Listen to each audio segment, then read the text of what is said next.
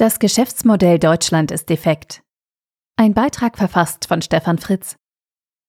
Der deutsche Mittelstand gilt als Herzstück der Wirtschaft des Landes und steht für die Kraft von zahlreichen kleinen und mittleren Unternehmen, die in Deutschland über 50 Prozent der Arbeitsplätze stellen. Auf der Website des Bundesverbands des Mittelstands wird er sogar als Wirtschafts- und Beschäftigungsmotor gelobpreist, der nicht nur stabil und krisenfest ist, sondern vor allem innovativ agiert. Aber entspricht dieses Märchen vom guten alten Mittelstand Deutschlands noch der Realität? Ein Blick auf die Entwicklungen, die in den vergangenen Jahren ihren Anfang genommen haben, lässt zumindest die Zukunft für den Wirtschaftsmotor Deutschlands und damit die Wirtschaft des Landes allgemein nicht ganz so rosig aussehen. Denn was diese Zahlen verschweigen, ist die tatsächliche Umsatzkraft, die mittelständische Unternehmen in Deutschland haben, auch wenn über 99 Prozent der deutschen Unternehmenslandschaft aus kleinen und mittleren Betrieben besteht, womit sie unter die Kategorie Mittelstand fallen, trugen sie zuletzt nur 30 Prozent zum Wirtschaftsumsatz bei. Da kann der Mittelstand noch so innovativ sein. Die Großkonzerne dominieren. Weltweit gesehen sind unsere, in der Regel öffentlich gelisteten Konzerne, die 70 Prozent der deutschen Umsatzgröße ausmachen, nahezu irrelevant. In Bezug auf ihre Marktkapitalisierung repräsentieren alle an deutschen Börsen gelisteten Unternehmen nur ca. 6 Prozent der an US-Börsen gelisteten Unternehmen. Aber woran liegt dieser vermeintliche Stolz, dass ein Großteil unserer Unternehmen nicht an Börsen gelistet ist? Warum trauen sich die häufig familiengeführten Unternehmen nicht an die öffentlichen Kapitalmärkte heran? Scheuen sie vielleicht die hohe Transparenz durch Reportingpflichten im Public- und Private Equity-Bereich? Ein Blick in die Geschichte zeigt, der deutsche Mittelstand findet seinen Ursprung schon im 12. Jahrhundert. Während im Laufe der Jahrzehnte Länder wie Frankreich und England zentrale Machtorte wie London und Paris etablierten, geschah das in Deutschland nicht. Wirtschaftlich ein klarer Vorteil, denn so konnte Deutschland eine im ganzen Land vielfältige und produktive Wirtschaft aufbauen und diese für eine lange Zeit etablieren. Die meisten, vor allem familiengeführten Mittelständler sonnen sich noch im Hidden Champion Glanz vergangener Jahrzehnte. Sie ruhen sich aus auf den Zeiten, in denen man sich durch beständige und kontinuierliche Verbesserung im Ingenieurbereich über viele Jahre einen Ruf und eine Position am Weltmarkt in kleinen, von Konzernen noch nicht besetzten Nischen erobern konnte. Doch in der heutigen Zeit braucht es durch die hohe Innovationsgeschwindigkeit mit einer höheren Skalierung meist große Investitionssummen, die von Mittelständlern schlichtweg nicht mehr gestemmt werden können. So bleiben die meisten deutschen mittelständischen Unternehmen in ihrer meist inhabergeführten Struktur und in ihrem erprobten Modell, meist nicht sehend, dass dieses Modell wahrscheinlich nicht mehr lange funktionieren wird.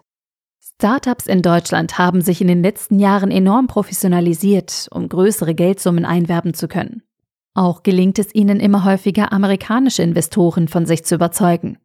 Ob dies wirklich positiv ist oder nicht letztlich den geringeren Bewertungen geschuldet ist, die amerikanische Investoren für deutsche und europäische Startups gegenüber ähnlichen amerikanischen Unternehmen zahlen müssen, darf bezweifelt werden. Dazu kommt es vereinzelt zu Roll-ups, wenn beispielsweise Unternehmen wie 1,5 deutsche Handwerksbetriebe aufkaufen, um finanziert mit ausländischem Geld einen neuartigen Energiekonzern mit dezentralen Erzeugungsversuchen aufzubauen. Der bayerische Batteriehersteller Sonnen hat hier vor einigen Jahren etwas Ähnliches probiert, sich dann aber letztlich von einem Konzern aufkaufen lassen. Echte Innovation, mit der wir den Planeten verändern können, lässt sich so nicht entwickeln. So sind es vor allem amerikanische Konzerne wie Microsoft, Amazon und Apple, die als börsengelistete Innovationsmaschinen in der Lage sind, so viel Kapital und Talent anzuziehen, dass sie damit in größerem Stil wirkliche Innovation mit weltweiter Skalierung über mehrere Technologiegenerationen hinweg anfeuern und aufrechterhalten können. Wir brauchen hungrigere Unternehmer und mutigere Investoren, wenn wir den Anschluss nicht verpassen wollen. Unsere Probleme, die dringend aus dem Weg geräumt werden müssen, liegen klar auf der Hand und sie binden besonders drei Gruppen mit ein. Die Mittelständler, die Startups und die Investoren. Zu viele Mittelständler sind zufrieden mit einem soliden Geschäft, welches ihre eigene Familie und die der Mitarbeiter ernährt. Zu viele Mittelständler sind zufrieden, wenn sie ihr Geschäft irgendwann einmal an einen börsengelisteten Konzern, der sich für Geld sein Wachstum über die Börse beschaffen kann, verkaufen können. Zu wenige Mittelständler wollen sich der anspruchsvollen Aufgabe stellen, ihr Unternehmen an die Börse zu bringen und sich der weltweiten Vergleichbarkeit und Kritik auszusetzen. Zu wenige Mittelständler haben Erfahrung, sich im internationalen Finanzmarktvergleich zu behaupten. Zu wenige Startups wollen mit Deep Tech die Welt verändern und durchaus vorhandene Spitzenforschung aus Deutschland weltweit skalieren. Dabei haben wir mit Agenturen wie Sprint, der Agentur für Sprunginnovation und Falling Walls gleich zwei wichtige Initiativen in Deutschland, die Gründern Mut machen, größer zu denken. Zu viele Startups rennen noch den digitalen Geschäftsmodellen hinterher und wollen global gesehen Nischen besetzen, die die großen amerikanischen Player noch nicht eingenommen haben. Vielleicht und hoffentlich schafft es ja Celonis einmal, eine moderne Ablösung unseres Veteranenmodells SAP auf internationalem Parkett zu werden. Zu wenige Investoren aus Deutschland trauen sich in die Deep Tech-Bereiche hinein und fördern und unterstützen weltweit skalierende Modelle. Vor allem der letzte Punkt, die fehlenden Investoren, kann dem deutschen Mittelstand zum Verhängnis werden. Denn das Geld nimmt nicht nur die Finanzkraft mit, sondern auch das Wissen und das Know-how. So sehr wir uns in Deutschland darum bemühen, als Land mit Willkommenskultur zu gelten, so wenig stecken wir an Anstrengungen darein, auch als attraktiver Standort für Entwicklungskompetenz zu gelten. Wir alle kennen die Geschichte der goldenen Zeiten, in denen Unternehmen wie Wirth, Siemens und Daimler aus eigenem Know-how eine Produktidee entwickelt haben und damit ihre Erfolge feiern konnten.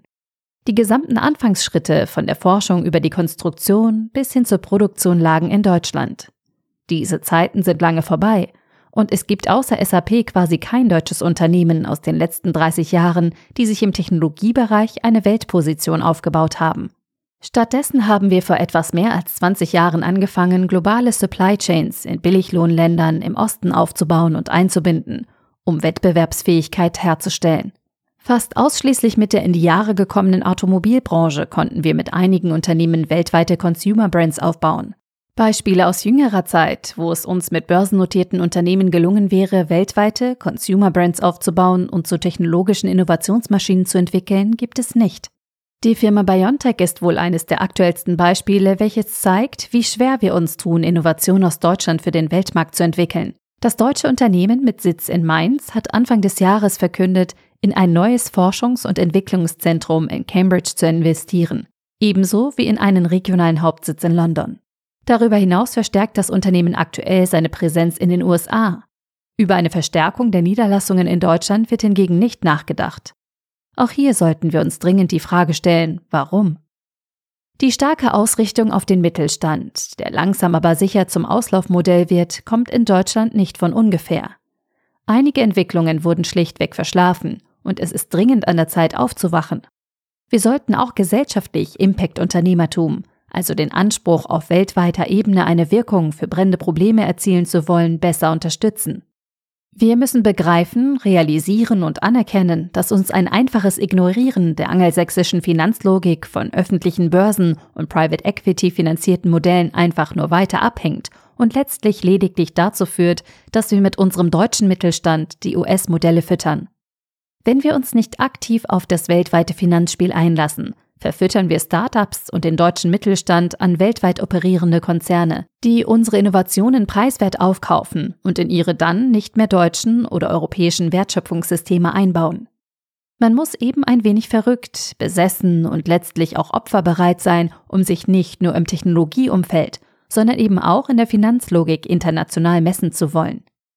Noch können wir wählen, wie der deutsche Mittelstand untergehen wird. Indem wir ihm in systematischer Form das Geld für Innovation verwehren, weil wir uns dem internationalen Finanzsystem durch eine zu einseitige Familienorientierung entziehen, indem wir Unternehmen für Unternehmen an Konzerne verkaufen. Oder indem wir aufwachen und sich auch in diesem Land mehr Unternehmer trauen, groß zu denken. Sie müssen sich aktiv an finanzmarktorientierten Modellen auf internationalem Niveau orientieren und damit in positiver Form das erfolgreiche Modell Mittelstand an die aktuelle Situation anpassen. Egal wie wir uns entscheiden, der deutsche Mittelstand mit meist familiengeführten Unternehmen, die über Generationen existieren, sich in steter Form weiterentwickeln und eine starke Position am Weltmarkt haben, wird mehr und mehr zum Auslaufmodell. Doch noch können wir das Modell positiv weiterentwickeln, und genau diese Chance sollten wir jetzt nutzen. Der Artikel wurde gesprochen von Priya, Vorleserin bei Narando.